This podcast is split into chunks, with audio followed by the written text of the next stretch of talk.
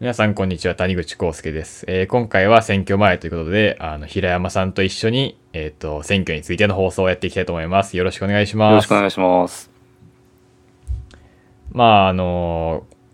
この度ね、えっ、と、衆院が解散して、えー月末31日でしたっけ？31日に選挙があるということで、はい。あの今回はまあ、我々と同世代の人が多く聞いてるってことで、あの初めての選挙、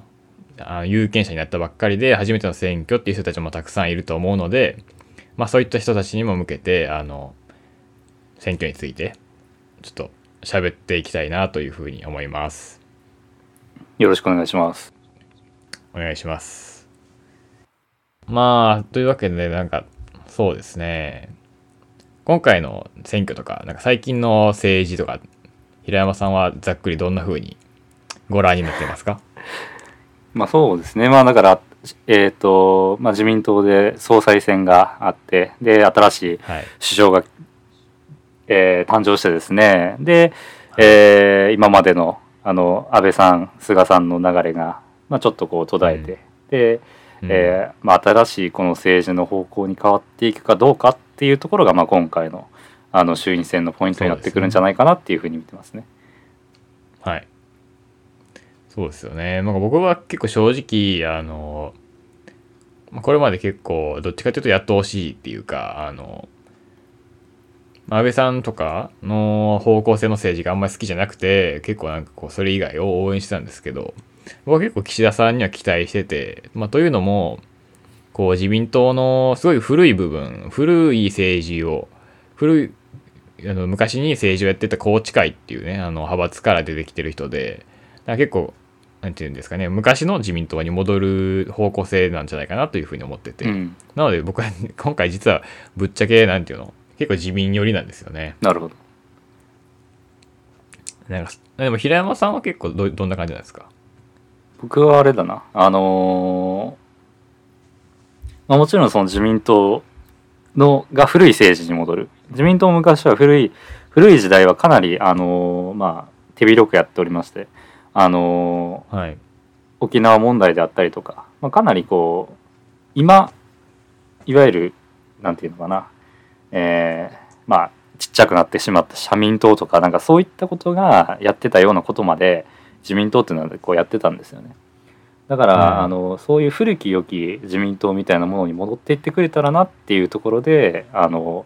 まあ、応援したいという気持ちもありつつでもやっぱりこのうん政治っていうのはその今までこう安倍さんであるとか菅さんであるとかその辺がこう作ってきたあの形っていうかその組織のうん形であるとか日本の形っていうものはあんまりこう急にはやっぱり変わらない部分っていうのは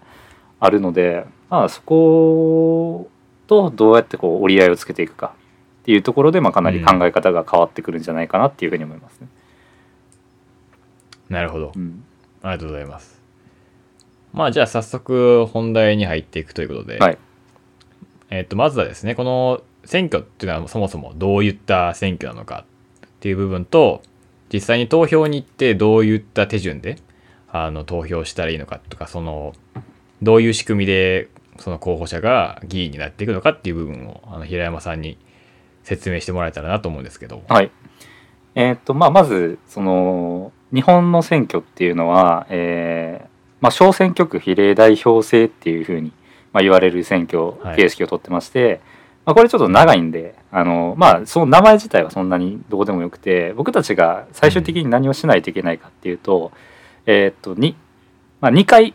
ていうか投票権は2枚僕たちは投票することになるんですね。でそのうち1枚っていうのは、自分たちが住んでる地域の議員の中から1人選んででその人に投票するっていうのが1個そしてもう1つが、えー、と自民党であるとか立憲民主党であるとか国民民主党であるとか共産党であるとか、まあ、そういうこう党名を書いてその党に対して投票するっていうのがこの 2, と2通りの、えー、と投票をしないといけないいけません。えーで、まあその中で、えーっとまあ、やるべきことっていうのは、えー投票権っていうのが送られてくるんですね。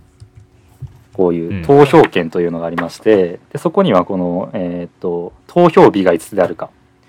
そしてその時間がいつかっってことと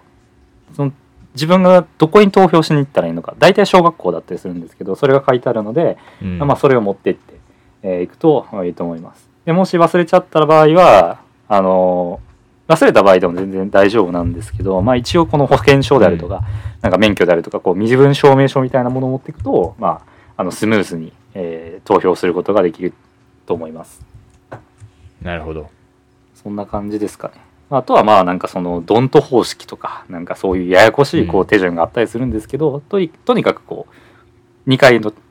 えー、2回というか、まあ、2枚投票するということだけを押さえておいてもらえばあーまあ大体いいんじゃないかなっていうふうに思います。はいあのー国会もあの2つあると思うんですけどもん？国会ってさあの、はい。2つあるじゃないですか。えー、なるほど、因がね。衆院選と参院選の話、そこのね。説明をああなるほどなる。ほど。えー軽く軽く。お願いしたいです、えーっと、えーまあ、国会はその衆議院と参議院っていうのに分かれててでえーっとえー今今回あるのは衆院選ですよね。で衆院選っていうのは何かっていうとこうまあなんか解散とかがあるもんなんですよ衆議院っていうのは解散があって参議院には解散がないっていうのがあって、で会期がえーっとまあ会期って言っていいのかな？なんかまあとにかくこう入れ替わりが激しいのが衆議院というふうに思ってもらったらいいんですけど、えー解散とかがあったりするのでこう、まあ、議員たちがこうかなりこう落とされないようにというか、うん、え。緊張感を持って、まあ、やるべきっていうふうに考えるのが、まあ、衆院選ですね。で参院選っていうのはどちらかというとこう会期1回なってしまうとこの3年間は6年間か。6年間で6年間はやめなくていいもんですからあのまあそこまでこう緊張感がないような選挙なのかなっていうふうに思ってますね。えはい、はい。ありがとうございます。ごめんなさい。ちょっとここの説明難しいなっていう感じなんですけど。うん。まあとにかくなんか2つあっ二つあっててあのうん衆院今回の衆院っていうのはどっちかっていうとその法律を作る側っていうか、うんあの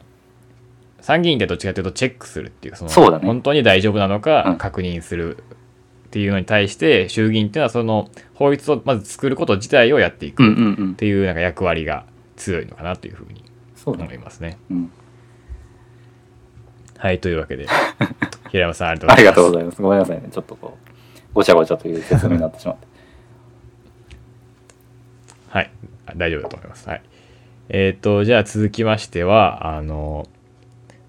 一番重要な各政党の政策とかお各政党がどんな性格の、うん。えっ、と党なのかということですね、簡単に説明していきたいなというふうに思います。はい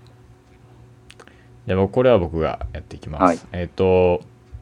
そうですねなんかあんまり僕もそんな詳しく知ってるわけじゃないのですごいざっくりした説明になると思うんですけどあのそれどこどの党からね説明していこうかなっていう感じですけど。まあ、やっぱりこう、なんか歴史が古い順とかにして歴史が古い順だったら、おうはい、どうぞどうぞ。歴史が古いでも歴史の順番分かるから心配になってきたな。まあ一やっぱ一番古いのは日本共産党だからね。こう無駄に古い無駄に古い謎に古いよね。うん。一回も政権取ってないよね確かね。うん。取ってないですね。連立政権でも政権取ってないんじゃないかな、そうだね。うん。まあ、ずーっと自民党が政権取ってる中で何回か野党が政権取ったことを野党っていうかその自民党以外の党が政権を取ったこともありますけど、うんその時もやっぱ共産党は基本的にはぶられてるっていう感じの印象ですよねだけど一番歴史が古いというね、なんかこうなかなか頑固な感じの政党だと思うんですけどあの、まあ、歴史としてはですねあの共産党っていうのはすごい1920年代ぐらいからこう存在してるような党でしてあのすごい歴史がある党なんですけど実際何をどういった公約をですね掲げてるのかというとえーっとえーまずですね共産党っていうのは、えーまず新型コロナ対策では、まあ、今僕はあの時事通信のね記事を見てるんですけど、はい。えーっとまあまずそれを読み上げていきますね。えーっと大規模何これ半頻回無料 PCR 検査。まあ、とにかく無料 PCR 検査をバンバンやっていくと。で財政支援など医療保健所体制強化、うん。収入減家計家計へ1人10万円を基本とする暮らし応援給付金、えー持続化給付金や家賃支援給付金の再支給というわけで、まあ、基本的には共産党っていうのはすごく科学主義のあのあのなんていうんですか党でそれつまりどういうことかっていうとしっかりあのコントロール、えーしてあのなんていうんですかね人っていうのをコントロールしてあの感染症を抑えていくっていうのが今回のあの新型コロナでもすごい顕著に出ていてあの自民党とかっていうのは結構どっちかっていうともっともっとふんわりしたあの実際科学が科学でどれだけあの細かいことが分かるのかっていうのははっきりしてないわけだしなんかこうふんわりやっていこうっていうタイあのタイプだと思うんですけどそれに対して共産党っていうのは真逆ですごく科学にね基づいてデータなどをね用いて、えーやっていくと。いうわけですね。で、どえっ、と、僕の印象ではすごく共産党とか、その他のあの立憲民主党とかはやっぱヨーロッパのモデルっていうのを、あの、参考にというか、あの、基調としていて、あの、どっちかというと、あのロックダウンとかの、えっ、と、すごく厳しい、えー行動抑制などを、えー用いる可能性があるのではないかなというふうに思います。はい。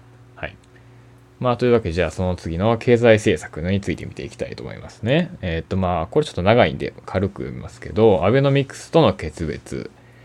えー、そうですね。中小企業を除く法人税率を28%、所得税、住民税の最高税率を65%にする。で、富裕層への課税強化。で、あと、あれですね。消費税を5%減税。まあ、という感じですかね。基本的に共産党っていうのはすごく分配って、それつまり、お金持ちから税金でたくさんお金を取って、貧しい人たちとか、あの、まあ、少なくとも豊かではない人たちに、えっ、と、配っていくっていうふうに、えー考えてるのが共産党っていう感じですね。で、アベノミクスとの決別っていうのがすごくやっぱり野党としては全体的に大きなテーマであって、うんあの、アベノミクスっていうのは株価とかは上がったけども、あの、実際の賃金は上がってないんだっていうのは野党のすごくよくある主張で、あそれとの決別、つまり、あの、アベノミクスっていうのは、まあ、すごく簡単に言うと、日銀がたくさん、あの、株、株とかを購入して株価を上げるっていうのが結構メインでね、あの、存在してて、そういう、なんていうんですか、それは、野党が言うにはあの大企業とかへのあ支援にしかなってないっていうふうに考えてるあもしくは投資家たちそのつまりお金の管理がうまい人たちビジネスに強い人たちだけが得するような構造になってしまってるっていうことで、えーそういった構造じゃなくてもっとそのなんていうんですかね普通の生活をしている人たちうんっていうのが豊かになれるような政策を打つっていうのが、まあ、共産党の主張ですね。はい。で、そうですね。この中で注目すべきは、うーん、まあ、最低賃金1500円とかもあるんですね。うんまあ、法人あの法人税率を28%にということで、まあ、だいぶ上げるっていう方向、だいぶっていうか、まあ、上げるっていう方向性だと思うんですけど、うーん、まあこれは結構あの反対も強くて、あのまあ、というかあの、すごいいろんな意見があって、えあの法人税率を上げれば、その企業が日本からね、あの離れていって、例えばシンガポールとかみたいに、すごく法人税が低い国に、あの場所を移してしまうことによってさらに日本の経済に打撃が与えられるのではないかとかねいうふうに今いろいろ言われてるんですけど、まあ、僕としてはまあ法人税を上げること自体は結構賛成ですね。はい。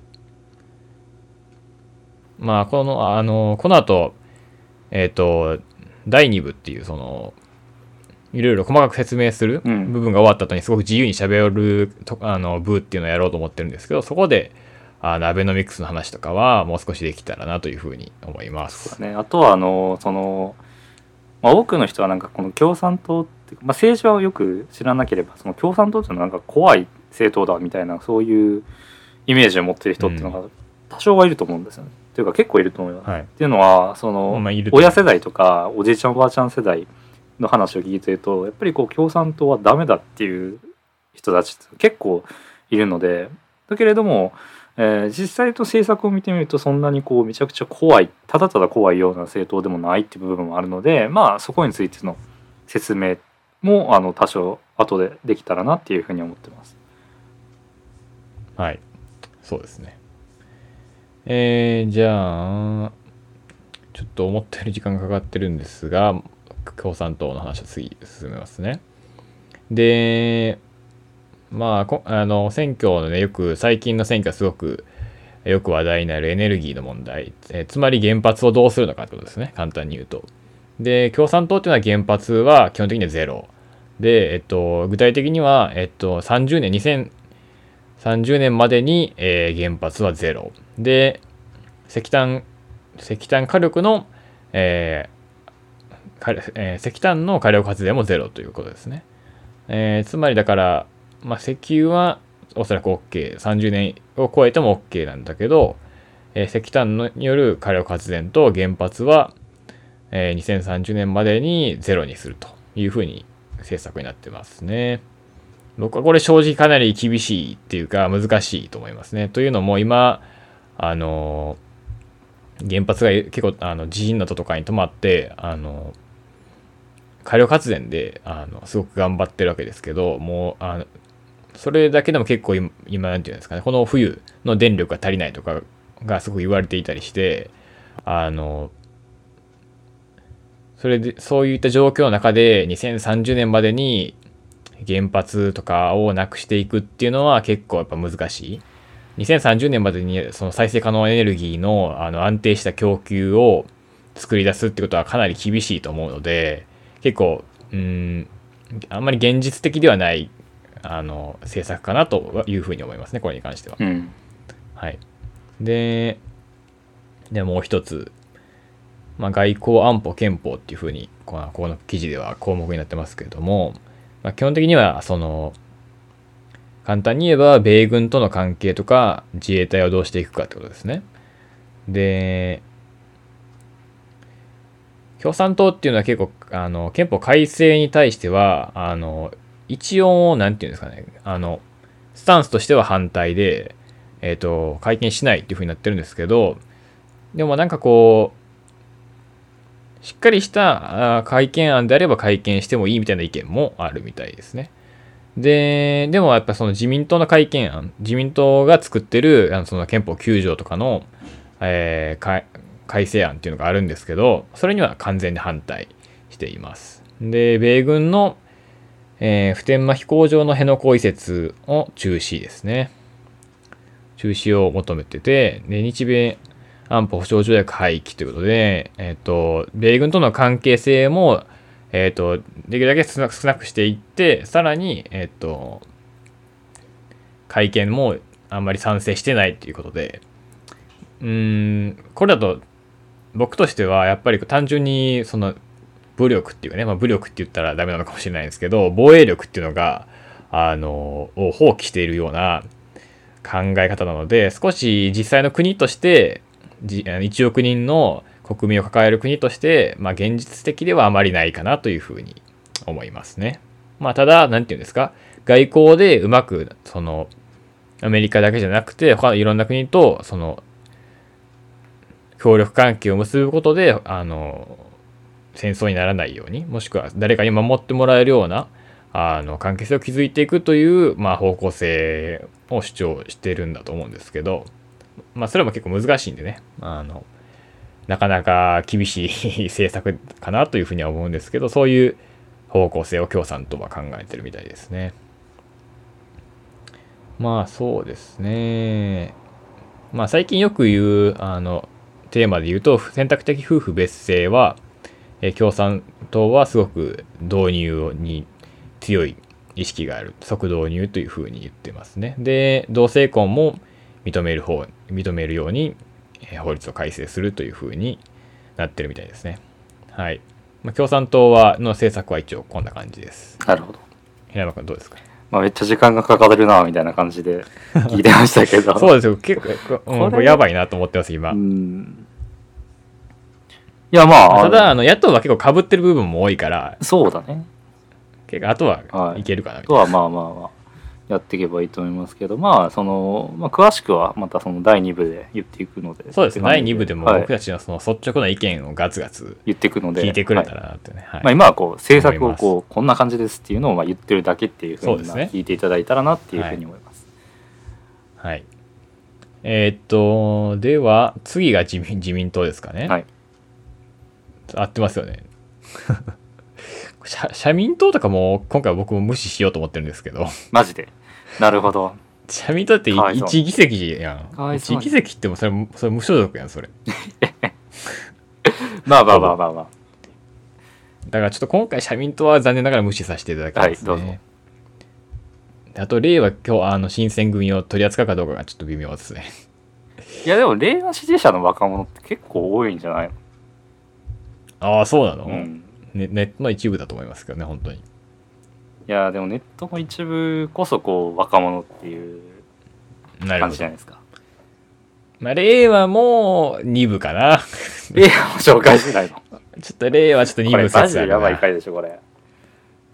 ちょっと令和1まあじゃいやわかりました。令和もやります。わかりました。一応僕としては自民維新令和えー、まあ N 国は無視でいいと思いますけど、うん今 N 国って言わないもんね。今 N 国じゃなくて。NHK と裁判してるなんとかなんとかでみたいなやつです弁護士法70何条でみたいな。なんかその謎の通りになってますけど。一応弁済っていうね弁済じゃないわ。N 済って、ね、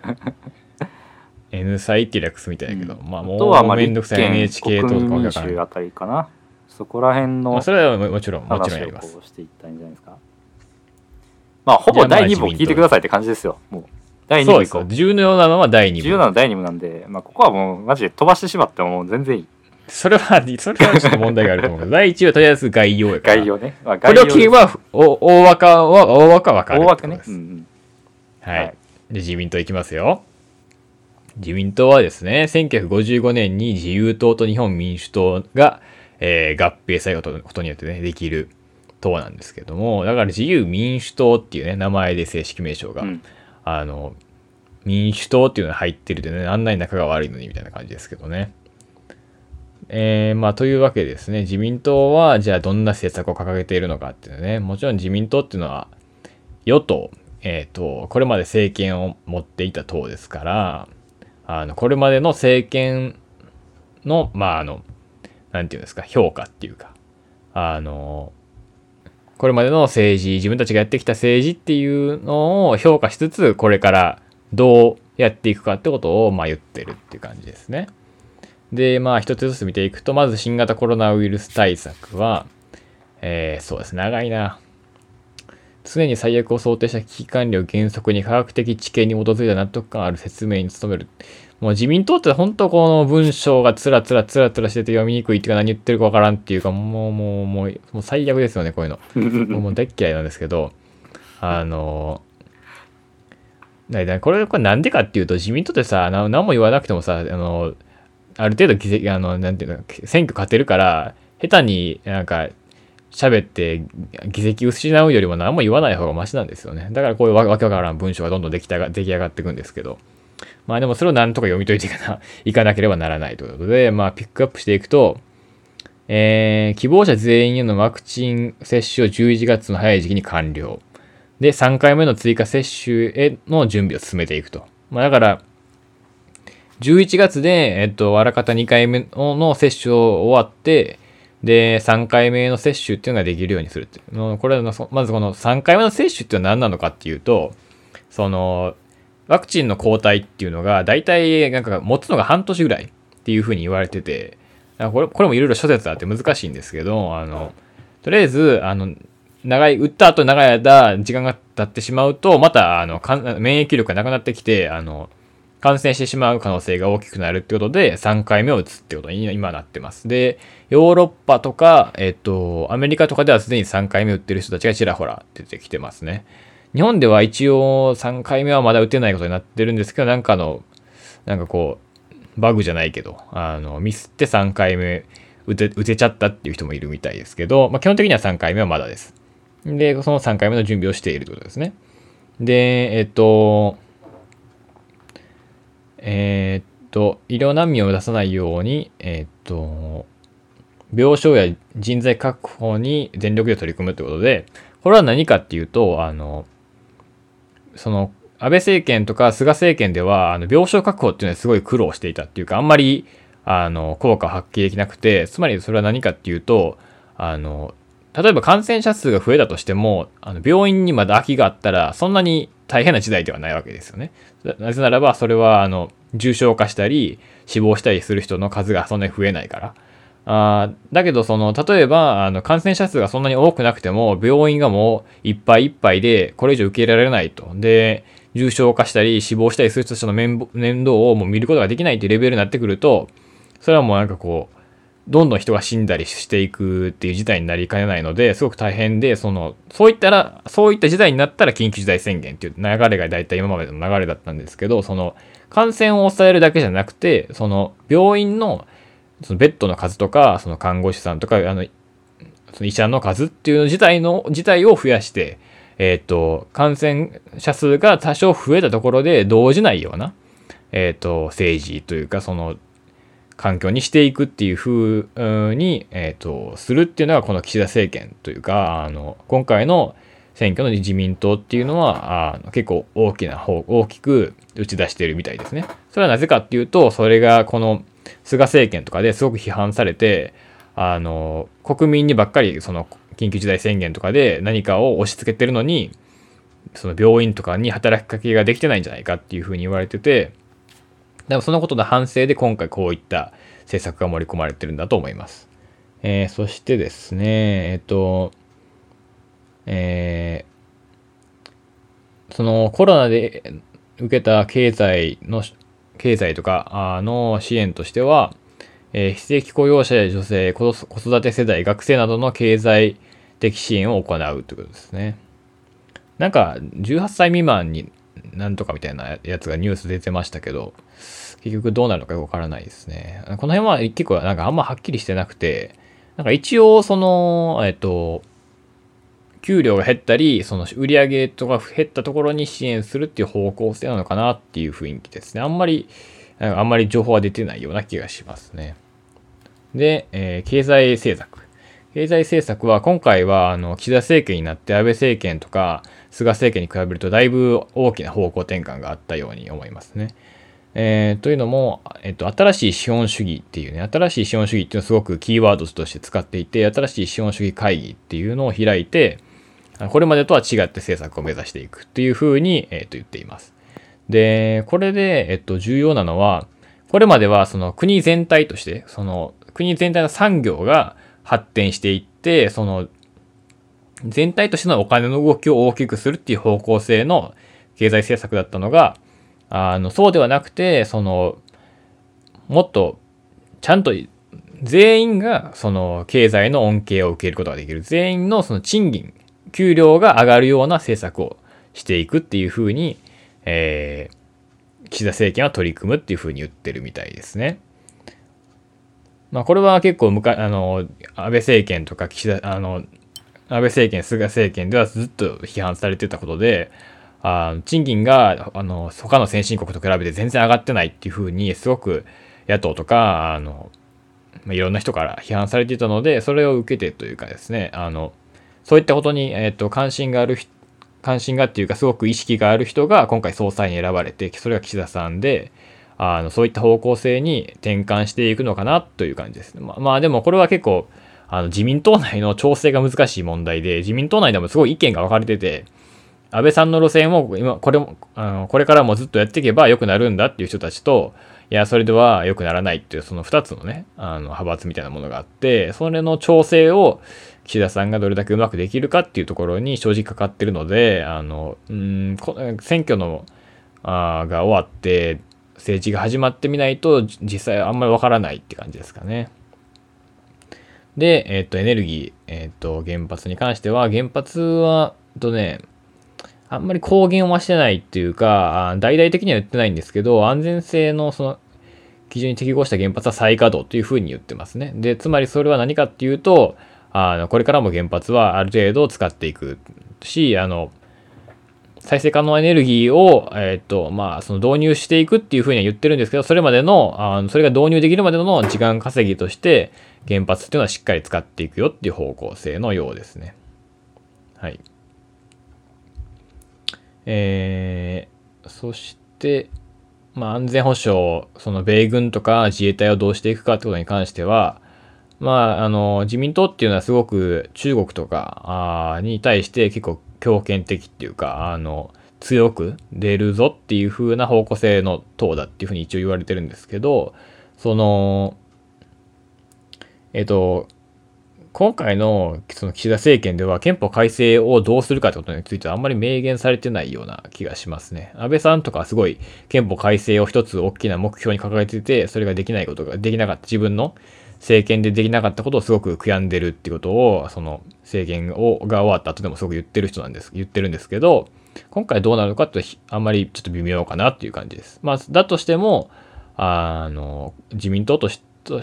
としては、その、今後も、今後も、あの、米軍との連携というのを強化しつつ、えー、自衛隊と自衛隊を強化していきたいっていう風なのが、まあ、実際のところだろうなというふうに思いますね。はい。まあ結構僕とかは、あの、米軍と協力していくことに対して、あ結構否定的なところがあるんですけど、それも、えっ、ー、と、2部で説明できたらなというふうに思います。で、えっ、ー、と、そうですね。その、選択的夫婦別姓に関しては自民党っていうのは結構否定的っていうか、あの、まあ、導入してもいいっていう議員はすごくいっぱいいるんですけど、やっぱその、絶対導入しちゃダメだっていう強硬派みたいな人たちが結構ね、あの、幹部クラスとかでいっぱいいるので、あの、あんまりうまくいかないだろうなっていう感じですね。でも岸田さん自身はすごく、あの、導入に、えー、意欲的で、あの、総裁選の時も導入導入って言ってたんですけど、その、実際にこの選挙が始まってからはあんまり言わなくなっちゃったっていう感じですかね。やっぱ自民党内の調整がまだできてないのかなっていうふうに印象を受けますね。あと、あとはそうだなうん、岸田政権は結構なんか教育とかにあの力を入れていくみたいなことを言ってるんですけど、うん、なんかこの、なんか10兆円規模の大学ファンドとかみたいな具体案が出てるんですけど、実際それはどういったものなのかよくわからないし、うん、具体的にはどうなっていくのかっていうのはあんまりわからないかなっていう感じです。はい。めっちゃ時間取ってるけど、自民党はこれで終わりです。えー、次は、次、次ってどこ次の歴史が深いとこ、もう、もうそろそろわかんなくなってきたな。てか、公明党、公明党どうしよう。公明党、平山君、公明党やるべきだと思いますか？公明党はすごく微妙だね。なんか、うん、やってもいいし、やらなくてもいいって感じなんですけども、かうん、勝つ負けるないしね、公明党なんかもはや。まあ、というか、公明党に新しく入れようみたいなものってなかなか難しい部分があるので。うん、公明党に入れるってのは自民党に入れるってことですからね、現時点では。ので、まあまあまあ、飛ばしていいのではないかなって気がしますね。公明党は飛ばさせていただきます。えっ、ー、と、支持者の皆さんごめんなさい。まあでもこあ、僕も本当に公明党に対してはちょっと怒りを持っていて、あの、なんていうんですか、連立政権なんだからちゃんと自民党のブレーキ機能っていうか、自民党が暴走した時に、いや、そうじゃないでしょって言えるっていうのがすごく重要だと思うんですけど、全然そんな機能を果たせてないなという感じですね、僕の印象としては。まあでも、あの、10万円給付は一応公明党出発であの実現されたみたいなので、それはま評価してもいいのかなと思うんですけど、実際それは自民党内でも声が出てたので、あんまやっぱ関係ないっていうか、人押ししただけっていう感じですね。はい。では、えー、一応次って維新なのかな？もう僕も維新大っ嫌いなんですよ もう素直に言うけど僕も維新大っ嫌いで維新のこと喋りたくないみたいなとこあるんですけど。なるほど。でもなんかあのネットの制作のなんかあのマッチングみたいなのあるじゃないですか。あのなんていうの？自分がこれに賛成か反対かみたいなのを押していってどの党があなたに近いですみたいなね、うん、あれなんかこうネット診断みたいな、はい、あれをやると僕すごく日本維新の会がさ上に上がってきてももうもうふざけんなよと思うねんけど いやそうなん意ですよね。外となんていうのかな。近いっちゃ近いんだよまたやっぱね、りこう関西だと維新ファン多いですからね。そうなんですよ。関西で維新を敵に回すとややこしいもう本当にまあだだがしっかり冷静にはあのし公約を紹介していきたはいいというわけで、どうぞ。えーしまず新型コロナ対策、えー臨時医療施設の増設。これはいいね。これはいいよ、みたいな。まあ、あの、今回なんかツイッターとかで、あの、すごく、あの、誰だっけ、吉村吉村さんが言ってたんですけど、なんかあの、野戦病院とかね。あだから、その、すごく、なんていうの、ヨーロッパとかでやられてる、なんかあの、ななんていうの、あの、イベント、イベント会場ってややこしいな。あの、コンサート、コンサートとかやれるような、すごいコミケとかやれるような、すっごいでっかい施設を借りて、あの、貸し切ってその、そこをベッドをたくさん置いて、それを病院にするみたいな、そういうものを作るっていう風に言ってますね。だから、病床拡大に対してすごく意欲的で、えっと、病床拡大のためならば、医療法をしっかり改正して、法律で、医療従事者に強制して、あの、病院を、病床を増やしていくっていう感じみたいですね。で、え経済政策は、え消費税を5%に引き下げて、えー所得税、法人税を減税。で、ベーシックインカムの導入。うーん。うーん、みたいな。大学までの教育無償化。まあ、これはいいかな。うん。だから、あの、うん、日本維新の会の政策を説明するのですごく難しくて、というのもこう、いろんな文脈があるので、まあ、正直第2部でやりたいなって感じなんですけど、まあ、第2部でいろいろ喋ると思うんですけど、あの、まあ、すごく簡単に言うと、あの、うん、ビジネス上手い人たちが考えそうな政策で、あの、なんていうの、しっかり考えてればすごくもう、儲けれる人も出てくると思うし、あの、産業っていうのは、まあ、うん、一部の産業がすごく発達すると思うんですけど、果たしてこれが、その国民の賃金とか給料っていったものに、あの、いい影響を与えられるのかっていうと僕は結構かなり疑問ですね。で、えっと、エネルギー。えっと、原発、うん、そう、ぼんやり書いてるな。まあ、今ある原発はあんまり再起動する方向ではないみたいですね。うん。あんまりこの辺は言ってないっていうか、なんかとにかく新たな技術に投資していくよっていう感じみたいですね。で、が、えっと、安保に関しては、えー防衛費をぐっと増やすみたいですね。で、自民、え自民じゃない、自衛隊員の待遇を改善していくと。まあだから自衛隊を根本的に強化していきたいっていう風な感じみたいですね。で、選択的夫婦別に関しては、えー導入に賛成。で、同性婚も法制化。つまり同性婚も法律で、え可能にしていくという風な方向性のようですね。うん。で、ま維新らしいなっていうふうに思う政策は、議員報酬、議員定数3割カット。つまり、議員の給料とか、議員のそもそもの数自体を減らして、あの、無駄な税金っていう、まあ、彼らはよく言うんですけど、無駄な税金と身を切る改革で、えー減らしていくと。うん、僕としてはこれ全く意味がないと思ってて、この公務員とかの給料をこうやってね、長年減らしてきたわけですよ、自民党とかって。でも全然それで別に経済が良くなったとは思わないし、あの、うん、何がそな、なんかこう、なんていうの？じ、なんかこう、自分たちのこ、自分、なんか苦労、苦労自慢のようにしか僕には見えないですね。もう僕の地味、僕の維新嫌いがもう前面に出てますけども。はい。まあ、維新はそんなもんかな。まあ、ちょっと時間が押してるのでパッパといきますけど、えー、続いては、えー立憲民主党ですね。野党第一党。というわけで、えっと、立憲民主党は結構最近できた党だよね。あの、もともと民主党っていうのがあって、その、な結構長い間民主党ってのがあって、その、一回政権を取ってね、あの、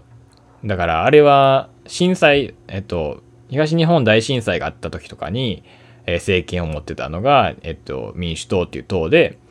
で、それが一回、えっと、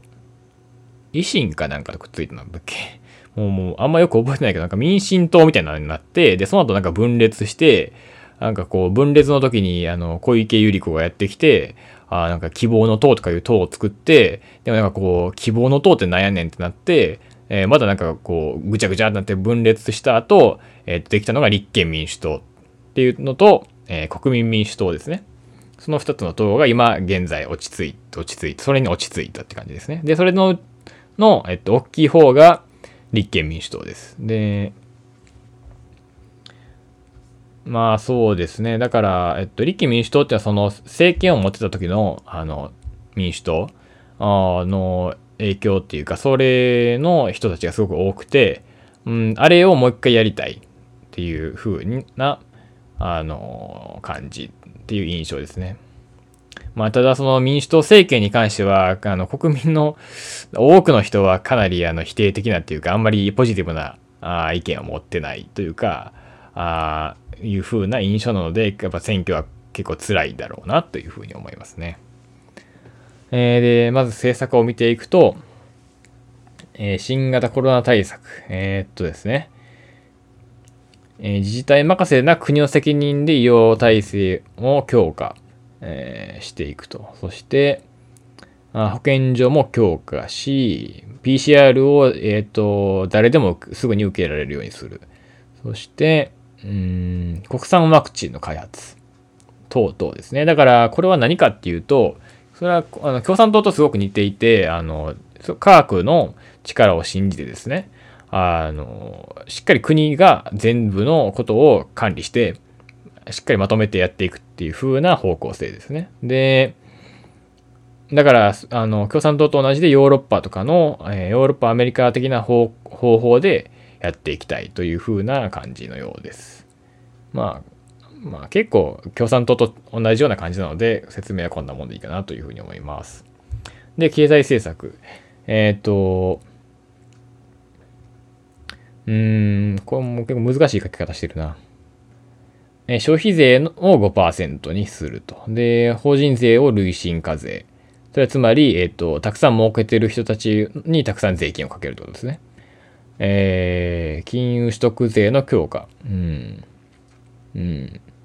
まあ、これは何かっていうと共産党とまたこれ似てるんですけど、今回共産党と立憲民主党ってあの、あの、一緒に戦っていこうって感じで協力してるので、あそれはつまりに、まあ、似てるんだろうなっていう感じなんですけど、あの、まあ、分配、つまり、あの、儲けてる人たちから、お金持ちからお金を税金で取って、えっと、豊かでない人たちに分配を配っていくっていうのが、えっと、立憲民主党の方向性のようですね。だからこれに対する批判っていうのは、あの、これではそもそも経済自体がうまく成長しないので、あの、不景気になって、結局のところ、あの、分配できるような金もすらなくなってしまうのではないかっていうふうな、まあ、批判がありますね。はい。えっ、ー、と、まあ、エネルギーは、まあ、エネルギーは結構ね、立憲民主党は強硬的な感じで、あの、原発に関しては基本的に反対で、えー、2050年までに、えっ、と、自然エネルギー電力100%を目指していくという風な感じのようですね。はい。えー、まあまあだから原発はとりあえずあんまり使いたくないっていう感じですね。はい。で、えー、安保。安保は、えー、日米同盟、つまりアメリカとの協力はえっ、ー、と、しっかり持っていくと。で、その上で、えー、まあ、自自自衛隊に関してはあんまり強化したりはしないようですね。で、辺野古、えー、基地への移設もあ中止すると。まあ、ただ、これ別に米軍と協力するって言っときながら、米軍の要求は飲まないっていう方向性で、なんか、それできるのかなっていう感じもちょっと正直しますね。時間が押しててやばい。それであと、あとは何を喋る？ああ、選択的夫婦別姓ね。もう自民、自民党じゃなかった。立憲民主党は選択的夫婦別姓大好きで、もう導入したくてたまらないって感じですね。で、LGBT に関する法律も作っていきたいし、同性婚を可能とする法律も作りたいと。すごくやっぱり立憲民主党ってその辺に意識が高い党で、あの、まあ、というのもでも、あの、昔からそうだったわけじゃなくて、ここ数年すごく急に、あの、LGBT とかに関して、あの、いろいろ、あの、言うようになってきました、きたっていう印象ですね。だからすごく、平等とか、その少数派に対する配慮みたいなものを、あ法律で作っていきたいという風な感じのようですね。まあ、ただ、これ僕は結構これには、なんて言うんですか、あの問題もあるというふうに思ってるんですけど、それは第2部で、えー、だらだら喋りたいと思います。えー、そして憲法は、えっと、一応、あの、立憲民主党っていうのは憲法改正自体には賛成してるんですけど、あの、自民党案っていうのは全くダメだと。で、自民党案で改正されるぐらいなら憲法改正には反対してやるみたいな感じで、えっ、と、うん、正直憲法改正をする気はないだろうなっていう印象ですね。はい。で、まあそう、まあまあ立憲民主党らしい政あの政策はですね、森友加計学園桜を見る会の問題を、えー、解明するために真相究明チームを設置し、えー、関連情報をすべて開示すると。で、えっ、と、公文書を、えっ、と、しっかりね、作られるようにしていくという感じですね。だからもうとにかく不正が許せないっていうのが立憲民主党なので、あの、自民党が行ったような、つまり安倍政権が行ったような、あ不正が二度と起こらないように、しっかりと、あの、その国会とか内閣の中で法あの法律とか、その、チェックするような、あの、機関っていうのを作って、あの、絶対に、不正が行われないようにするっていう方針のようです。はい。まあ、そんなもんかな。で、最後。最後？最後って言っちゃったよ。国民民主党。もう令和やる時間ねえわ。令和は第2部でちょっと言及するかもねぐらいに留めておこう。正直、今回、令和ってあの、令和新選組って、あの、あの令和新選組っていう党があるんですけど、あの、山本太郎っていう人が党首をやってるね。あの、小選挙区から出てないんですよ、確か。で、比例だけなので、まあ正直、全く政権取る気もないし、あの、1人か2人しかあの通らないと思うので、あんまり重要じゃないかなっていうふうに正直思います。で、では国民民主党ね、国民民主党に行きたいと思います。僕はもう今回国民民主党を結構推してる。国民民主党いいんじゃないっていうタイプの人なので、あ国民民主党については、あ第2部でもたくさん喋りたい。まああんま喋ることないか。あなんかこう、とにかく国民民主党悪くないんやでってことは言いたいと思いますけども、あの、具体的な政策に関してはですね、えー、まず新型コロナ対策、えー、まん延防止協力金として国民1人当たり一律10万円の現金給付、えー、そして、え、無料自宅検査の実施、あワクチン接種やコロナ陰性を証明するデジタル健康証、健康証明書導入ということで、まあ正直、これは、あのコ、ロナ対策っていうのは、あの、まあそうですね。どっちかというと、その立憲民主党とかに近いんだけど、自民党的な、あの、要素もあるって感じで、まあだから、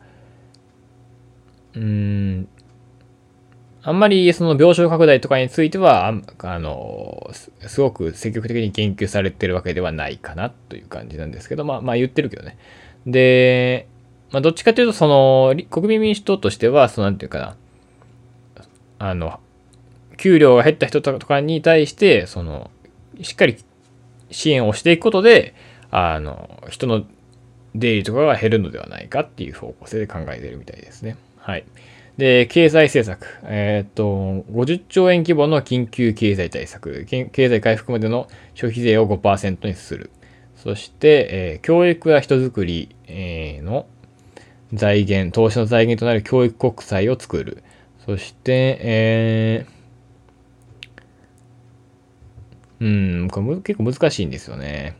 まあもう、もうすごくざっくり言っちゃうと、国民民主党は他の野党に比べてすごく、あの、緻密に、あの、経済のあの理論とか、あの、経済学で言われていることを考えて、あの、大きな経済学、あの、経済政策を作ってるようなえー、っと、等ですね。で、あの、具体的にそのその日本銀行とのあ関係をどう日本銀行とどういう関あの関係性で経済政策っていうのを打っていくのかっていうのをしっかり考えててあのまあこれも非常にもう難しい経済の話なのであの正直もう説明できないし僕もよくわからないんですけどあのなんていうんですかねあのあの他の野党みたいに分配ってことではなくて経済を経済自体を、えー、加速させる、えーと、成長させさせるってことに対して結構重きを置いている政策なのかなというふうに思っています。でエネルギーは、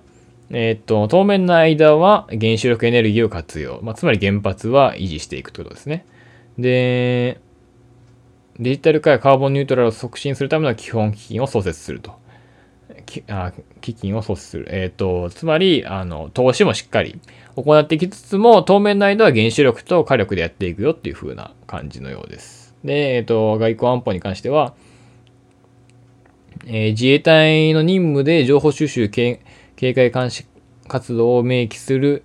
法改正を行うと。うん、これは正直よくわかんないですね。えっと、まあ、あんまり自衛隊に対して強い、あの、なんていうんですかね、あの力を弱めたりする方向性ではなくて、あの、うん、なんていうか、正常に自衛隊が、あ任務をできるように法改正をしていくという風な感じみたいですね。で、今回の国民民主党っていうのは結構あの、岸田政権と似てる部分が多くて、あの、似てる部分が多いなって感じなんですけど、あの、教育とかに関してもね、結構言って、ってるって感じですね。で、選択的夫婦別姓も導入を支持しています。で、あと公文書改ざんの厳罰化っていうのは結構、これはあれですね、あの、立憲民主党と同じように、あの、公文書が改ざんされない。公文書っていうのは、あの、例えば、その、政治家の、その、公の会議でどういったことが話されたかとか、あの、政治家の、その、どうあの政治家に渡されたお金がどうやって使われたかとかがすごく細かく載ってる文章のあの、まあ、類のことなんですけどそういったものをしっかりあ正しく記録されるようにしていくとあの安倍政権ではそれが結構あのなんていうのずさんにあの間違ったっていうかあの隠したりされてたのでそういったことがないように、えー、していくっていう風みたいな感じですねはい。ああ、これで、これでとりあえず主要っていうかね、あの、説明したい等の説明は終わりました。何分やってる ?54 分やってますね。50分もやってるよありえない。長すぎる。いや僕としてはね、あのー、この塔っていうのは大体こんな感じで、みたいな説明がなされるのかなと思ってたら、全てのこう政策をパンパンパンとか言っていくっていうねとんでもないこうコーナーになってたので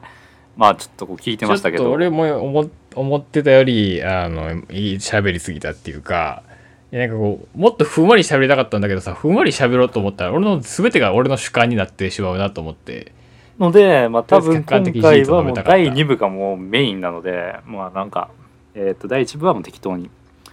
えー、5倍速ぐらいで聞いていただいたらいいと思います。ここまで聞いたらもう、もう時間取られてるけどね。はい。じゃあ、じゃあ、こじゃあ、第1部1時間番組にしよう。30分の予定やったけどな。なるほど。えっと、どうすか？いや、とにかく長かったと思います。あのー、はい、すいませんでした。そうですね。まさかあの共同通信のあのサイトを読み始めるとは思ってなかったので。時事通信な？時事通信か。時事通信かなんかのあの、サイトを読み始めてでいちいちこう説明していくとは思ってなかったのでまあちょっと僕としてはこうびっくりした、ね、いやダイジェストやりたいな。ええ。ー、じゃこれもしかしたらもう一回俺俺一人でやんてか君一人でやった方がいいと思いますこれは。なんか俺はもう第2部の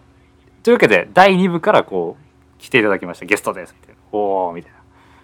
そっちの方がいいと思う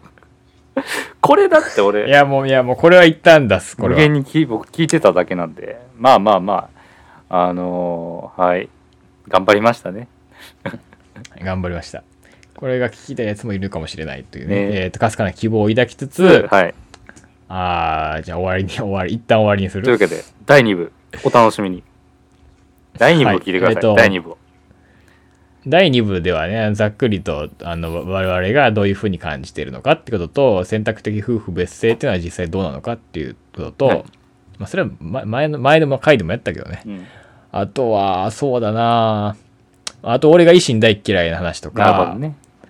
あと俺が安倍嫌いな話もしてもいいけど、はい。まあその他もろもろとにかくあの今回の選挙に関して率直なね気持ちをはいこう全面的に押し出していくということで、はい。あの僕たちが実際どう考えているのかってことを知りたい人たちはぜひ第2部、はい。あとなんかこう生きこうなんていうのもっとこうこんなクソ真面目な話じゃなくて、あのフランクな感じでね喋ろうと思ってますので、また今回のこのそういったものが聞きたいな、ねはい、谷口君がこうずーっとこう説明してたの聞いて分かったと思うんですけど、まあ、単純にこう政治の難しさってあそこなんですよね。なんかこうとにかく政策が並べられでそれが何言ってるのかよく分からずでそれがずっとこうえーっとよくわからないっていう状態が続いていくからこう政治は難しいよくわからないって話になるわけであってで僕たちが今から第2部で話そうとしてること言葉自体はちょっとよくわからない言葉が出てくるかもしれません。でもその中で大体こういうこと言ってるのかなっていうのがつかむことができればなんかその政策、えー、とどの政党を選ぶかどの人を選ぼうかっていうのはちょっとは見えてくると思うのでまあ一緒に考えようみたいなそんな感じで、えー聞いていただけたらなというふうに思います。えっと、第2部ではその、まそもそも選挙に行くべきかどうかで、俺、これ本当は第1部でやりたかったんだけど、あのそもそも選挙に行くべきかどうか、選挙であの有権者は投票する必要性があるのかってことを、はい。あのみんなも結構ね、あの、選挙に本当に行った方がいいのかどうかって迷ってる人も多いと思うので、あそれについても我々の意見をね、言って、言いたいと思いますので、ぜひその、それ最初に喋ろうと思いますから、そこ、そこだけでも聞いてほしいと思いますね。というわけで、はい。というわけで、はい。第1部は、えー以上です。はい、お疲れ様でした。長い長い間ありがとうございましたありがとうございました第2部も聞いてください。では